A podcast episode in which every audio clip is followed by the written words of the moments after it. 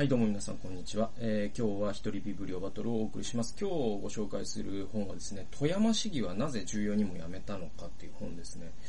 これね、えっと、僕、これです。あの、図書館で借り、借りて読みました。これ、富山市議はなぜ重要にもやめたのか。政務活動費の闇を追うということで、えー、これね、めちゃくちゃ面白かったんですよ。これ、えっと、岩波書店からね、2017年に出版されていて、えー、っとね、これ著者がね、チューリップテレビ取材班っていう風になってるんですよね。で、えっと、チューリップテレビっていうのは、あの、富山のローカル局で、えっとね、1990年にね、発足っていうかですね、えー、始まったね、まあ、新しい若いテレビ局で、で、えっと、TBS 系列になるんですって。で、という、うそのチューリップテレビの取材班が、あの、調査報道をしたという、まさにね、本当スクープ、世紀のスクープみたいな話なんですよね。これ僕、あんま実は知らなかったですね、恥ずかしながら。なんだろう、あんまり、多分ね、全国的なニュースにもなってるんですよ。2016年になってるんですよ。だから、えっ、とね、リオオリンピックの時と重なってるんです。この報道が出たのが。で、この報道が、えー、ローカル局が報じたものが全国に広がって、えっ、ー、と、バンキシャとかは、ななんかそういう、えっ、とね、バンキシャは違うのか。なんだっけ、そういう、えっ、と、真相報道とか、いわゆるその TBS 系の、いわゆる報道番組、全国ネットされる報道番組でもこれがね、ローカル局のものが全国に、えー、紹介されて、で、えー、じゃあ全国でも本当にこう同じようなことがあるんじゃないかということで、えー、本当にね、こう、闇というか、その政治の闇というものを、えー、この世の中に表に出したという意味で、本当にこうね、あの、報道をめぐる昨今の、その、我々の失望の仕方ってすごいじゃないですか。だから、そのもう、報道がさ、その、まあ、記者クラブとかね、だから政府のご意、政府の御用達みたいになっちゃってて、その NHK のね、首相会見の後の岩田記者っていう人が出て僕見たことないけど、テレビ見ないから。でもその、プチカプシマさんが言うには、その、もう岩田記者という人が引き取って、で、首相が言いたかったことを言うみたいな。結局岩田さん、安倍さんって岩田さんの前座なんじゃないかみたいなね、話があって。うんと、だからその報道機関と政権が近くなりすぎていて、それはもう局に関わらずね、NHK であれ、まあもちろんもう産経なんて言うまでもないですよね。あの、富士産経グループね。もう今の政権の一番近いですから、えー、言うまでもない。でも TBS であれ、ね、山口さんという人いましたよね。えー、NHK でさっき言った岩田さんであれですね。えー、で、朝日とか、あのー、ね、まあ、TBS は毎日系ですよね。で、朝日はまあ朝日新聞があり、えー、でいて、えっ、ー、と、あとなんだっけ、フジテレビがあって、えー、っと 忘れちゃった。日テレか。日テレもまあ、鍋つねですからね。自民党支持派というか。えー、で、うんと、だから、その、あ、朝日だけがね、なんかね、その、首相を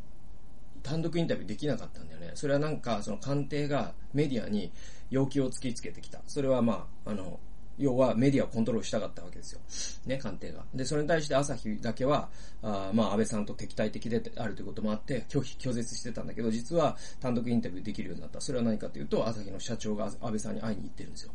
で、直談判してるんですよ。だからその政権と近くないと、貴重な、なんていうの、資料が、情報がもらえないから、その癒着していくことによって情報を取るという構造になる。そうすると何が起きるかというと、甘え合いが起こりますよね。メディアは当然政権が放送して欲しくないことを忖度してですね、報道しなかったりとかするっていう。で、これね、あの、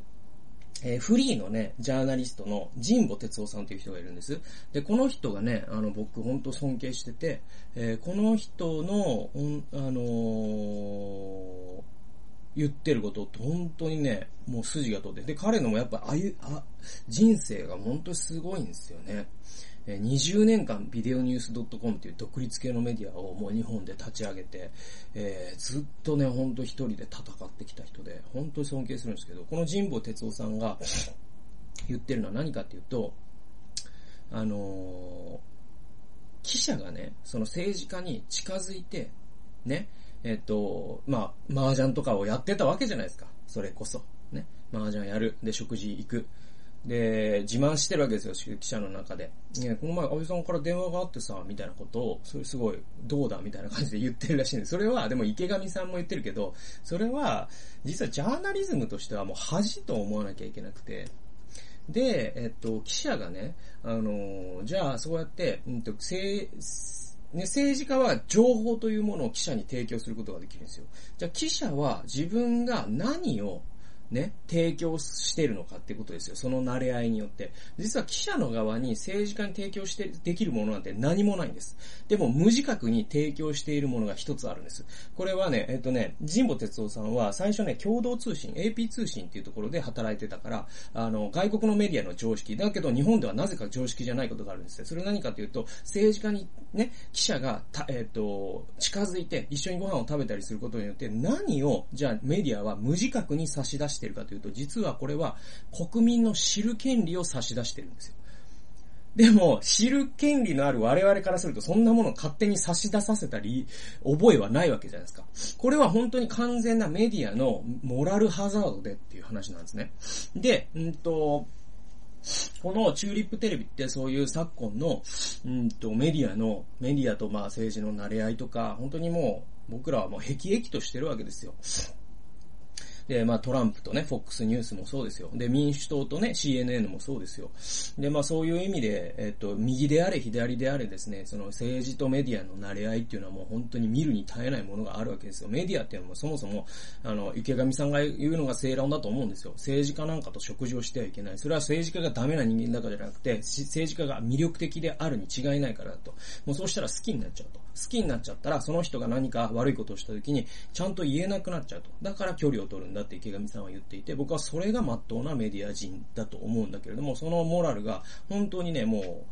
う、劣化が激しくてね、僕らは失望してますよね。で、だから僕らはもう、もう既存のメディアダメだって言ってネ、ットの情報とかに頼ろうとするんだけども、ネットはネットでもうね、地味猛量がバッコするわけですよ。もうだから、う、うんこ味のカレーとカレー味のうんこしか僕らは選べない世界に生きてて、え、これもう大変なことだということになってるわけですよ。で、そういう中でですね、このチューリップテレビの報道というのが本当になんだろうな、久しぶりにこんなにね、僕ね、あの、読語感がね、爽やかなね、本を読みましたね。こんな爽快な読語感はそうあるものではない。めちゃくちゃ面白かったです。で、えっと、これも、さっき言った、プチカシマさんの昼からなんですで僕知ったんですよね。ダースレーダーさんと一緒にやってる。で、あの、あのね、これ何でしたかというと、あの、ハリボテっていうね、映画が今公開されてるんですよ、全国で。で、これは、あの、この、富山市議はなぜ14人も辞めたのかの映画化なんですよ。で、このハリボテだからめちゃくちゃ見たいんだけど、東京で1巻しかやってなくて、それ渋谷ユーロスペースっていうところなんですね。で僕行ったことあるのかな？一回あるかわかんないけど、えー、とにかく単館上映で、で、渋谷ね、今なんかあんま、あえて積極的にね、渋谷に行く時じゃないかななんて思いながら、あの、あと、まあ、その感染症のこともあるし、あと、普通に渋谷好きじゃないっていう人多いとこ好きじゃないがあって、新宿だったらまだね、近いというか、その、僕、家から一本で行けるんですよ、新宿って。だから、まだ耐えられるんですけど、池袋、渋谷、原宿あたりとかは、なんか、なるべくよっぽどのことがないと近寄らないようにしてますね。僕はあの、人混みアレルギーがあるから、人混み嫌いなので だから、ね、ユーロスペースなーとかって思いながら、ハリボテ見てーなーと。その、鹿島さんたちがね、ハリボテの話をすごい楽しそうにしてたから、いや、俺も見てーわーと思って。だけど、ちょっと今じゃないかなとかって思ってたら、まあ、あの、原作というか、この、もともと本、本と、鹿島さんは本も読んでて、映画も見てて、で、本だとこういう情報が伝わってくる、映画だとこういう情報が伝わってくるみたいな、同じ出来事なんだけど、なね、えー、ことで言ってて、じゃあ本ならじゃあ読める、読めるなと思って。でも映画化もされたからね、もうね、図書館にもし仮にあったとしても、もうなんか予約待ちとかすごいんだろうなと思ったら、もう誰も予約してなくてね。誰一人読んでなくて 興味持ってなくて、あ、やったと思って、もう一発で借りれて、で、読みまして。もうほんと二日で一気に読みましたね。だ、なんだろう、まあもう、女帝小池百合子に次ぐ面白さですね。こ今年読んだ本で。もうなんかもう、徹夜本じゃないけど、もう、やめられないというか、読み始めたら止まらないというか、もうそれぐらい面白くてですね。そしてなおかつ、この爽快な読後感は何だと。で、爽快な読後感って僕言ってるけど、これね、ちょっとアンビバレントなところがあって、このチューリップテレビのその、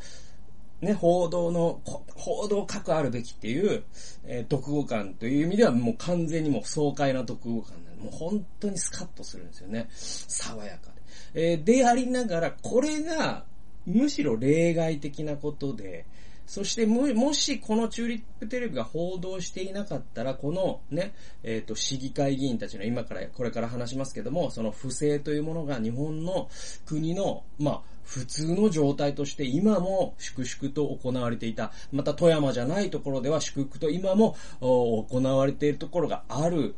かもしれないというよりも、まあ、あると考えた方がいいと思うと、もう、逆、暗淡たる気持ちになりました。まあまあ、日本もなんかもうやばいなと。来るとこまで来てんなっていう感じはしましたね。だからその爽快な気持ちと、もう、暗淡たる気持ちが、共存するっていう読後感で。でもまあ本当面白かったです。本当もうめちゃくちゃおすすめしますね。買って読んでも絶対損しない本です。で、あの、もう一気に読みましたね。で、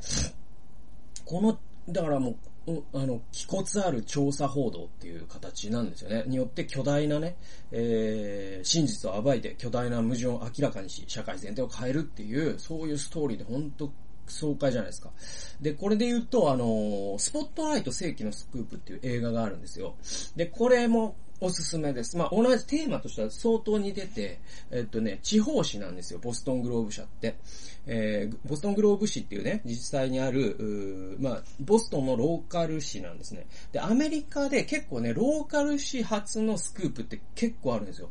もうナショナル、その、全、ね、アメリカを巻き込むようなスクープなんだけど、まず最初に報じたのは、あ小さな地元の新聞だったっていうケースでいくつかあって、そのうちの一つがこのボストングローブ社のスクープなんですね。で、これはやっぱ日本でもそのチューリップテレビがこういうことできたっていうのもちょっとあるんですよ。多分ね、中央のテレビ局ってあまりにも、なんだろうな、でかいから組織が。そうすると、まあその、渡辺角代さんをね、考えてくださいよ。読売新聞と日テレのトップに立つ。で、彼はやっぱ政権のフィクサーでもあったわけで、そうすると政治とのつながりがめちゃくちゃもう、まあ、ズブズブと言いますかですね。そういう風になっていくわけじゃないですか。それはもうアメリカでもそうですよ。FOX であれ、CNN であれ、そう政治的なものが入ってくる。で、そうすると、その自分がひいきにしている政治家の、ね、不都合なことは、やっぱり報じにくくなってくるしってことになるわけなんですよね。で、また日本には記者クラブというね、独自の制度があって、それがまたね、あの、調査報道とか、そういう、うんと、本当に政治家が嫌がるような報道、これをこそ本当にしてもらわないと我々は困るんだけどね。だって、それ、ウォッチする、我々の代わりに政治というものが腐敗しないようにウォッチしてくれている、えー、機関だと。思いますから、メディアというのはね。えそういう役割を果たしてくれないというのは困るんだけれども、記者クラブという慣れ合いがまたあったりとか、日本って本当にね、ちょっと歪んでるんですよ。でも日本、世界もやっぱりそういう意味ではに歪んでて、で、アメリカの場合も、そのボストングローブ紙だけが報じることができたスクープっていうのがあって、それ何かというと、カトリックの、え、アメリカのね、カトリックの司祭による、うまあ、性的虐待のスクープ。なんですよ。はい。で、これ巨大なタブーだったんですよね。これもうアメリカだけじゃなくて、実は世界的なタブーだったんですよ。で、あの、そうですね、カトリックの司祭というのはですね、あの、まあ、皆さんもご存知の通り、独身の誓いをしてですね、えー、再退しないわけですよ。ね、妻を持たないわけですよ。で、中、修道院で、あの、男性だけで、暮らすわけですね、基本的にはね。で、まあそういう中で、えっと、カトリックの、神婦の中に異性愛者もいれば、同性愛者の方ももちろんいらっしゃるわけです。はい。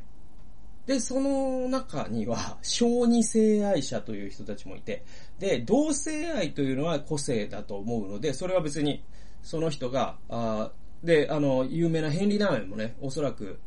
えー、ゲイだったと言われているんだけれども、えー、だけれども、その、それがうんぬんというよりも、うんと、そ、そこから、またその性欲なのかが屈折するのか、僕も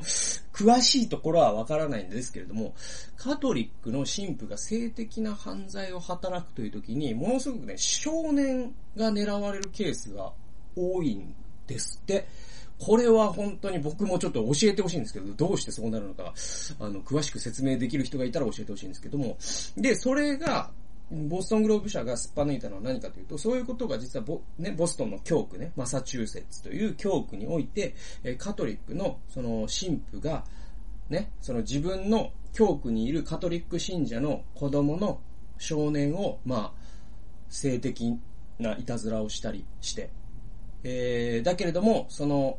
権力を持ってますから、カトリックの神父という人は。えー、それを、おね、お母さんが、少年のね、被害者の少年のお母さんが、カトリック側に言ったけれども、その事実をもみ消されたりとか、えー、あるいはその、ね、カトリックの内部ではそういうことをする神父だよってことが把握されてるのに、カトリック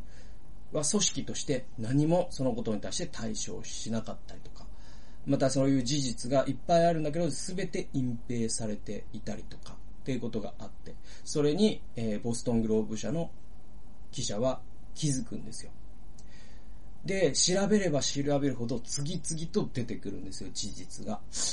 で、その被害者、ね、当事者にも話を聞き、で、そういう人たちの多くはもう今ね、大人になってて、そのトラウマゆえに、えー、ちゃんと就職ができずにアルコール依存症になっていたりする。そういう人たちに 話を聞いていくわけですね。で、これをじゃあ出すか出さないかってなった時に、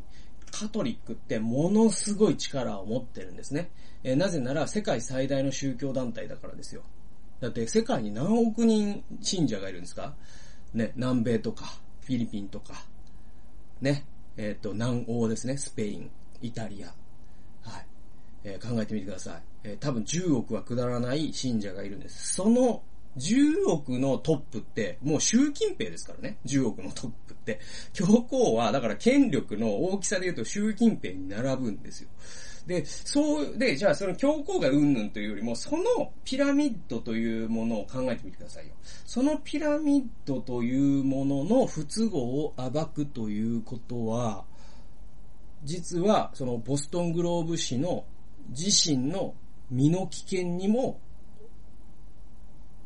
通じるんですね。彼ら自身が、まあ、命の危険と言いますかですね。そういうものにもさらされていく。だけれども、やっぱこれはや、言わなきゃダメだと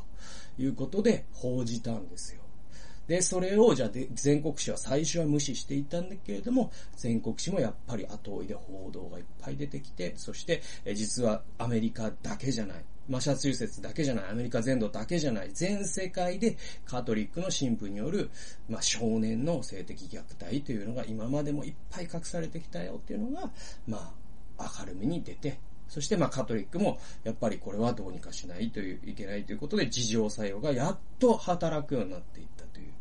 えー、そういうね、映画なんです。スポットライト世紀のスクープね。この映画めちゃ面白いですから、あの、ハリボテ見れないよと。ユーロスペース行けないよと。まあ、地方っていうかね、あの、多分五大都市ではもちろんやってると思うし、うんと、近くにね、あの、単館でハリボテやってる方がいたらね、見てほしいんですけど、ちょっと見れないよという方はですね、スポットライト世紀のスグループ見ると、あの、同じような面白さがあると思います。で、えっ、ー、と、やっとこのね、えー、14人、えー、富山市議はなぜ14人も辞めたのかの話に移っていくと、これはね、どういう不正を暴いた話かというと、これね、ことはね、2016年の最初だったかな、明けぐらいに起きたんですね。で、それ何かっていうとですね、富山市議。で、またね、この市議会議員っていうのが、本当近年、大丈夫かってみんな思ってるじゃないですか。やっぱりあの、野々村議員の衝撃たるやっていうのがあるじゃないですか。ね、あの、空出張を繰り返していて。で、あの、号泣会見。うん。で、あんいう人が市議の中に他にも実はいっぱいいるんじゃないかみたいな恐怖って僕はあったんだけど、やっぱいるんだなっていうのがやっぱ確信したし、で、あの、今井絵理子議員と、ふ、ね、出張、こう、政務、政務費みたいので、新幹線の中で、えっ、ー、と、まあ、合いびきを、合いびき不倫をしていた。あのも市議会議員、県議会議員かな？忘れたけど、だった議員だった。だから議員って、議員というなんか肩書きって本当大丈夫かこの人たちみたいなのがあって。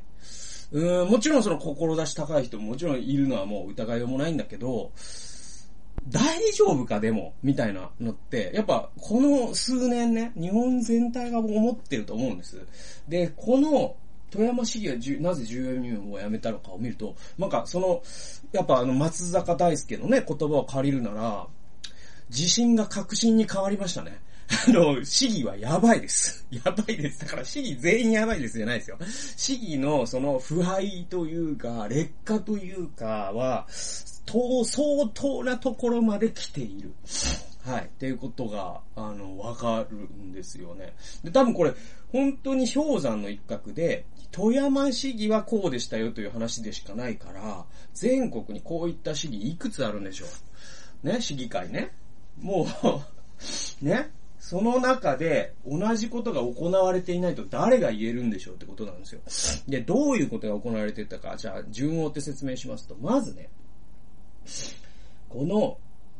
報道の、まあ、あの、大規模な要は、えっと、政務活動費の不正利用、不正受給ですね。不正受給の、あの、スクープなんですよ。で、じゃあこれなんで始まったかというと、まずね、その2016年の、えー、っとね、最初のね、議会で、こういう提案がなされるそれは、市議会議員ね、この時に市議会議員何人いたんだったかな確かね、30人とかなんかそんなんなんですよ。議員の定数があって。で、えっ、ー、と、あ、ごめんなさい、定数40なんです。定数40人の議員のね、富山市議会議員の、で、富山って本当保守王国ですから、そのうちの80%が自民党会派なんですね。で、で、その自民党会派から、あの、提案が出るんですね。それ何かっていうと、議員報酬月60万だったのを、月70万に上げるという提案がなされるんですよ。で、まあ、もらってるなーって思うじゃないですか。思いますよね。もらってるな、すげえなって、ちょっとすげえなって。だって年収で700万ってにな、な、ん？月60万だとするならば、年収が720万になるわけですからね。年収720万って相当いいね、会社でもなかなかもらえないぐらいの、ね、給与水準ですので、すごいですよ。で、それを70万に上げましょうっていう、てね、議題が出されるんですね。で、その議題って、それをチューリップテレビの職員はもちろん知りますよね。議会をウォッチしてますから。だけどこれちょっと、あまりにもちょっと、が、上げ幅が大きすぎるしね。普通の会社で10万円のベースアップってあります？聞いたことないですよね。ベースアップってそもそもしないですからね、今の企業はやっぱり、ベースアップじゃなくて、どうにかボーナスとかでやっていかないと、ベースアップしてしまったらやっぱ下げるってことは難しいから、そうするとどっかでね、人件費が圧迫して企業が倒産するってことにもつながるからなかなかできない。で、トヨタみたいな会社ですら、ベースアップってやっぱ3000円とかそんなね、レベルだと思うんですよ。で、それをね、10万円ですよ。ちょっと信じられない。民間の感覚からすると。そういう上げ幅で、議案が出されて、で、あんまり活発な議論がなされるわけでもなく、唯一反対したのは共産党の赤星議員という女性の議員だったんですよ。で、共産党の議員は一人だけだったんです、その時、市議会の中で。だけど、まあ、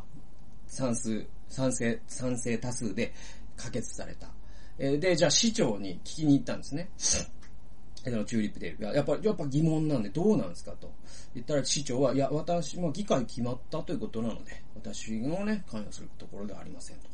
で、あの、ちょ、やっぱ納得いかないから、そのね、自民党会派のね、ドンと言われる、その中川議員という人がいるんです。こっから始まっていくんですけど、この中川議員、ね、もう、自民党会派のドンの、ね、もう当選回数20何回っていう。で、そのドンの中川議員に、突撃取材をするんですよ。そうすると、中川議員は笑いながら、いやね、あのね、60万って言っても、もういろいろ引かれたらもうね、手取りなんてね、もう20万ぐらいだよ。とかほん、え、そんな引かれるみたいなさ、そんな引かれるんですか皆さん。ちょっとわかんないんだけど。で、で、で、えっ、と、まあそれはまあ一歩譲ったとしましょうよ。手取りが20万円台なのはね。だとしても、うーん、それで生活してるから、いけるかね、君、なんつって。うん、で、で、しかも我々ね、退職金もないんだよ、つって。で、もう、ね、議員辞めたらもう何の保証もない。ね。やっぱりもう会社員とは違うんだよ。だから。で、その全国の基準から見てもね、金沢市とかはね、70万もらってんだよ、議員は。と。あだからもう、うん、分かってくれよ、とかみたいな感じで追い返されて。で、うーん、みたいになって、そのき、ね、あの、チューリップテレビの取材班はね。んで、えっ、とね、これはちょっと、なんか、おかしくねえかと。この、ね、報酬のね、えー、10万円っていうのが。で、これをちょっともうちょっと突っ込んで、本当にお金のこと大丈夫なの？議員ってって思った。で、それ何かっていうと、実はね、議員の報酬ってね、これだけじゃないんですよ。議員報酬っていうのは、いわゆる給料なんですけども、それを60万から70万にアップしようとしたっていう話から始まるんだけれども、えー、これね、議員ってね、実は政務活動費っていうのがあって、例えば、普通の人だったら移動するのに、ね、えっ、ー、と、じ、自分で移動するんだけれども、その、どっかに、だからそれで空出張問題とかが出てくるんだけど、あそういうう、どこかに移動するお金を経費として落とせる、政務活動として落とせるという特権があるわけですね。で、まあ本を買ったりとか、あとなんかコピーしたりとか、誰かお客さんを呼んで政治のことを報告したら、その集会場を抑えるお金、お菓子を出すお金、コピーのお金、全部政務活動費として予算が付けられてですね、えー、一人、えっ、ー、と、月に15万だったかな。だから、議員一人当たり年間100 200万近くの、その、幅があああるんですよ。幅っていうか、その、引き落とせる。その活動費として引き落とせるもの、政務活動費っていうのがあるんです。はい。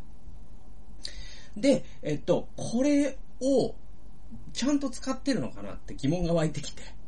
ね。で、そして、えっと、彼らがしたのが、情報公開請求っていうのを、ね、えっ、ー、と、議員事務局、あ、議会事務局っていうのがある。これは議会、議会事務局っていうのは公務員ですね。この議会、議会事務局に情報公開請求をしました。チューリップテレビは。そして、3年分の領収書と、そして領収書に添付されたそのアリバイ資料といいますか、例えばじゃあコピー代10万円という領収書があるんだけど、それ本当にコピーしたのっていうことを証明するために、そのコピーした資料がそこに添付されてたりするんですね。で、そういうえー、3年分の記録を、えっ、ー、とですね、自民党会派についてですね、えっ、ー、と、情報公開請求という制度がありますから、その制度を使ってですね、情報公開請求しました。すると、議員、えー、議会事務局から、えっ、と、3週間後ぐらいに返事があって、あ準備できましたよと。で、えだけども膨大なので、これちょっとコピー代だけで15万円ぐらいかかるんですけど、だからもう、何千枚です。段ボール3箱ぐらいの資料。コピー代だけで15万かかりますけど、どうしますかって言われて。で、その、で、やっぱ零細なチューリップテレビですから、この15万の予算つけちゃうと、これ、なんか活かせなかったらもう、本当に上司にもうガチ怒られるぞと思って。で、上司に相談したら、まあ、やれと。15万使って、やれと言われて。で、やるんですよ。で、15万使って、段ボール3箱をね、社に持ってきて、で、腕を組むんですよ。その二人、中心になった二人のね、記者がいるんですけど。で、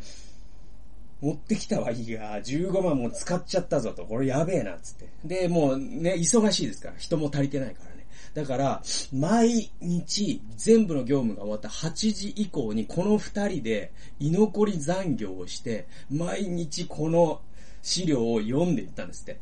付き合わせていったんですって。二人で。で、そうすると、ずっとやっていくとですね、だんだん読めるようになってきたんです。あ、これこういうことか、みたいになっていって。で、そうするとね、丹念に調べていくと、政務活動費として請求された、例えば20何万円、30万円、2万円、3万円といった領収書がですね、例えば酒代とか印刷代などの名目で落とされているんだけど、ね、これ、なんかおかしいなって彼らは思ったんですね。で、なんかおかしいなって思って、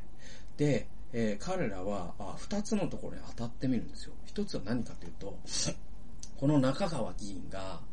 ね、その日、例えばじゃあ、えっ、ー、と、2014年のね、6月11日に、えー、なんとか東部公民館で政務活動報告会をしました。あその印刷代として、例えば、多い時には20万円とかっていうお金が引き落とされているんですね。引き落とされているっていうのは、そのいわゆる議員事務局からその予算がついてるんです。で、えー、それ、でもこれ300部とかって書いてるんです。まあまあ、何十万の資料だと、それはね、部数が20部ってことはないでしょうね。でも300部ってなってる。でもその公民館にまず行ってみたら、この公民館そもそも300人も人入んないよねっていうのが、もうパッと見でわかるんですよ。で、これいよいよ怪しいぞということになっていて。で、あん、その公民館の側にこういう調査をしてるということがバレてしまうと、中川議員が裏でね、口裏合わせをするかもしれないから、そういう報道をしているということを隠してですね、えー、その公民館の館長に、あの、ここへ何人ぐらい入るんですかねとかって聞くんですね。そしたら、いや、ま、まあ、ビッチビチに入れて80人だねとかで。もコピーは300部取られてる。あれ？おかしいぞと。で、あのちなみに、あの、えっと、ここの公民館って、その届け出を出さないと絶対使えないっていうルールがあるじゃないですか、と。いや、もちろんそうですよ、と。ね、館長がね。で、その届け出の記録とかって見れたりするんですか？って聞くんです。で、それはね、あのー、見れるんだけど、情報公開請求っていうのが必要でって言って、じゃあ、じゃあやりますやりますって。で、やって。で、公民館から来た。そしたら、やっぱりその日の、例えば2014年の6月11日で言い訳されるかもしれないから、その前後の日もね、調べた。調べて情報公開請求した。やっぱり、その自民党会派からの利用の申請は届いてない。で、で、館長、ちょっと、ちょっとつかぬことを伺いたいんですけども、あのー、ここで、なんかその、政務活動報告会みたいな、そういう、いわゆるその自民党の人が、地域の人にね、政治の説明とかするみたいなことって、えー、あるんですかね？あ今まで会ったことありますかね？なんて聞いて、聞いたら、いやいやいや、ありえないよ、と。なぜなら、ここって、公的な施設だから、そういう政治的な理由で使うことをそもそもできないはずだし。って言うんですよ。で、記者は、うわ来た来た来た来たと思って、で、で、今度は記者は印刷会社に行くんですよ。ね。その領収書、二十何万の領収書が落ちている印刷会社に行ってみる。えー、そうするとですね、まあ、その印刷会社はもう、ズブズブの印刷会社だから、当然、よよよよ、ちゃんと印刷したよ、って言って、見ましたよ、って。で、この印刷会社も実は後に口を割るんですね。あれは、白紙の領収書を実は渡してた、先代が。領収書の束を渡してたと言うんですよ。はい。で、えー、まあ公民館でね、市政報告会が行われていなかったっていうことが分かった。はい。で、これを、おね、えー、っとね、それで、だから、さえ最後には印刷も行われていなかったことが明らかになるんですよ。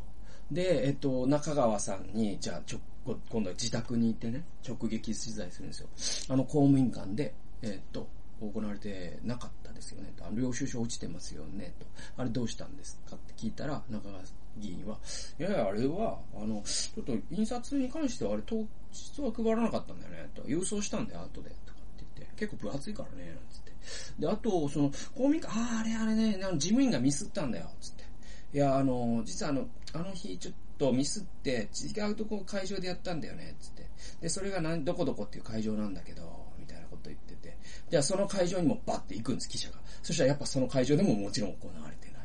で、この一連のことをテレビで報道するんですね。はい。そう、そうすると、夕方のニュースで、えチューリップテレビがこれを、えー、報道したところ、結構な騒ぎになり、で、なんとですね、さらに騒ぎを大きくしたのが何かというと、その翌日、中川議員が衣装を残して失踪したんですよ。で、まあ、幸いなことにというか、まあ、自殺は未遂に終わるんですね。そして中川議員が病室から出てきたタイミングで議員辞職をします。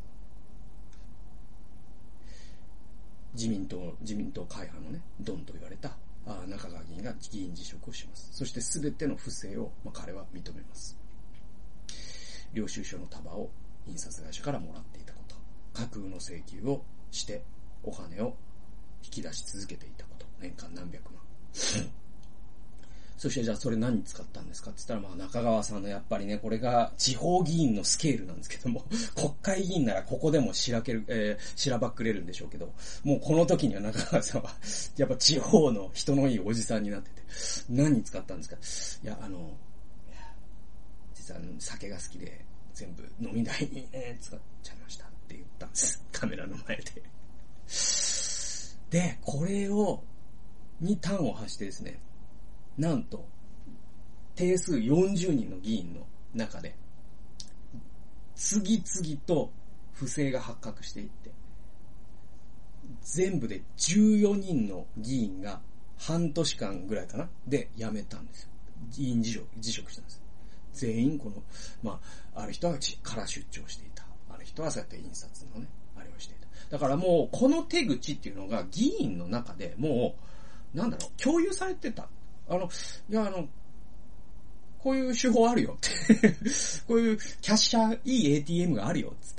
て つって先輩から教えられてたのね。文化になってた。で、だから、実は14人辞職したんだけど、不正に関与してるけど、辞めなかった議員も6人、やっぱいるんですよ。これが、だから、でね、さらに、これ、これだけの問題じゃなく僕ね、こっちの方が根が深いと思うんだけど、公民館に情報公開請求をするじゃないですか。したじゃないですか。あの、チューリップテレビね。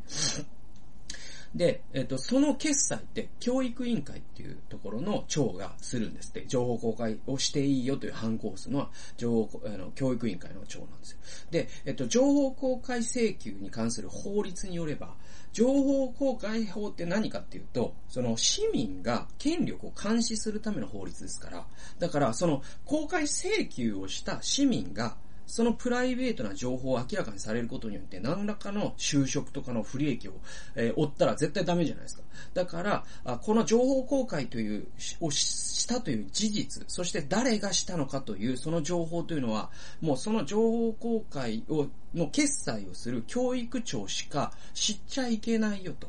いうえー、決まりがあるんです。そしてまた、政務活動費の情報公開だったら、議員事務局ですね。議員、議員事務局のトップしか知ることができない。えー、その情報は、公務員同士で共有することも許されてないんです。なぜならそうしてしまうと、彼が情報公開した人が不利益を受けてしまうからね、しまう可能性があるから。ところが実はこの2社は通じ合ってたっていうことが分かってくるんです。教育庁は、ね、あのー事前に、この議員事務局から連絡を受けてるんです。そしてうちにこういう情報協会が来たと。チューリップテレビから。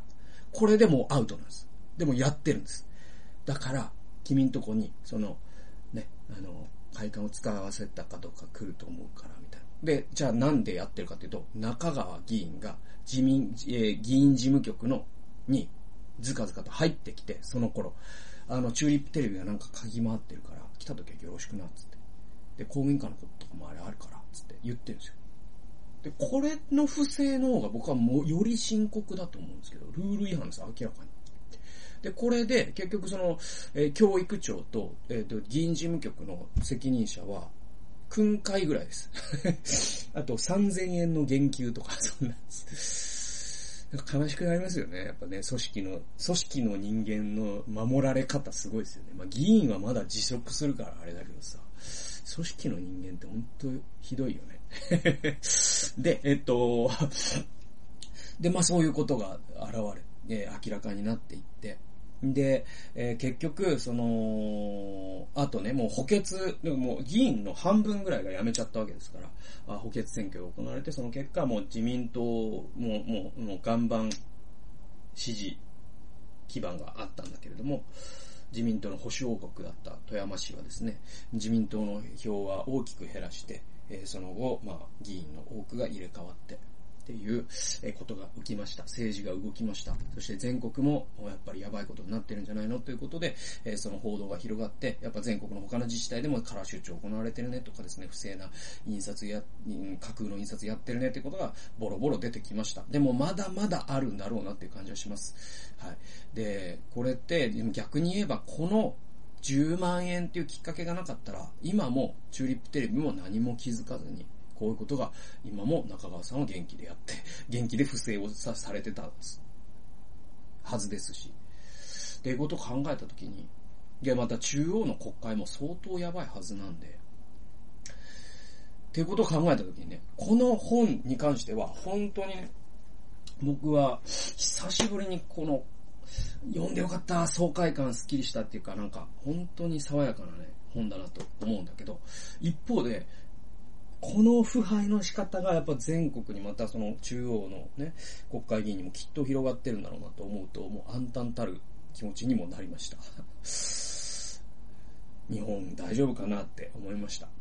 はい。でも、まあ、本当にスタートはじゃあ何、どうしていけばいいかというと、うん、報道頑張れっていう話ももちろんあるんだけど、でもやっぱ僕ら市民一人一人の責任に最後は還元されると思うんですね。で、なぜなら、その報道が頑張らないのは市民がその知る権利というものを強く主張しないからですよね。えー、報道が何かね、政府の不正、えー、政府がに都合の悪いことを隠すようなことをしたときに市民があれはないだろうって言わ、怒らないから報道も慣れ合いっていうのをやっていくわけですよ。だからやっぱ、さ、やっぱ最後に還元されるのは市民一人一人の態度で。我々一人一人がどういう態度で政治あるいは報道に接していくか、えー、これにかかるわけで。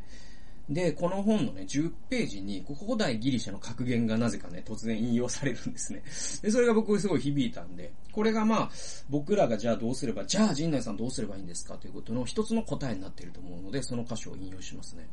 えー、10ページの古代ギリシャでは、こういう格言があると。それは、政治の、政治に関心のない国民は愚かな政治家に支配されるという格言が古代ギリシャにはあったそうです。これ多分ね、アリストテレスが言ったんじゃないかなと僕は思うんだけど。うん、で、政治に関心のない国民は愚かな政治家に支配されます。だから、うーん、その野々村議員しかり、ね、今井絵理子と不倫をしていた議員しかり、中川議員しかり、この辞めた14人、また辞めなかった6人含めて、で、多分20人がバレたというだけで、もしかしたらもう全員に近い状態だったかもしれない。そういうことを不正をやっていた議員しかり。じゃあ問題、それ、それが問題なのかというと、もちろん問題です。えー、で、それは正されなければいけない。だけど、じゃあ何がそれを作ったのかというと、実は我々の無関心なんですよね。我々が政治に無関心であればあるほど、政治というものは腐っていくし、メディアというものも腐っていくんです。なので、本当に政治に関心がないよっていうのは、なんかさ、政治に関心ないんだよねって、なんか誇らしげに言う人いるじゃないですか。あれ、やめません？本当に。で、別に、別にね、政治に関心がないことを申し訳なく思う必要は僕はないと思いますよ。ノンポリっていうあり方もあるからね。だけど、威張ることではない。少なくとも。って僕は思います。はい。皆さん、政治に関心を持っていきましょう。あの、ね、勉強していきましょう、もっと。で、我々が勉強すればするほど、政治家はやっぱり襟を正さなければいけなくなり、ということで、えー、国は良くなっていくと思いますから。我々がいかに勉強するか、勉強するということが大事なことか、ということを、皆さんこの本からもですね、えー、感じてほしいなと。この本めっちゃ面白いんで、おすすめです。というわけで、40分話してしまいましたので、えー、今日はですね、富山市議はなぜ14人も辞めたのかをご紹介しました。最後まで聞いてくださってありがとうございました。それではまた次回の動画及び音源でお会いしましょう。さよなら。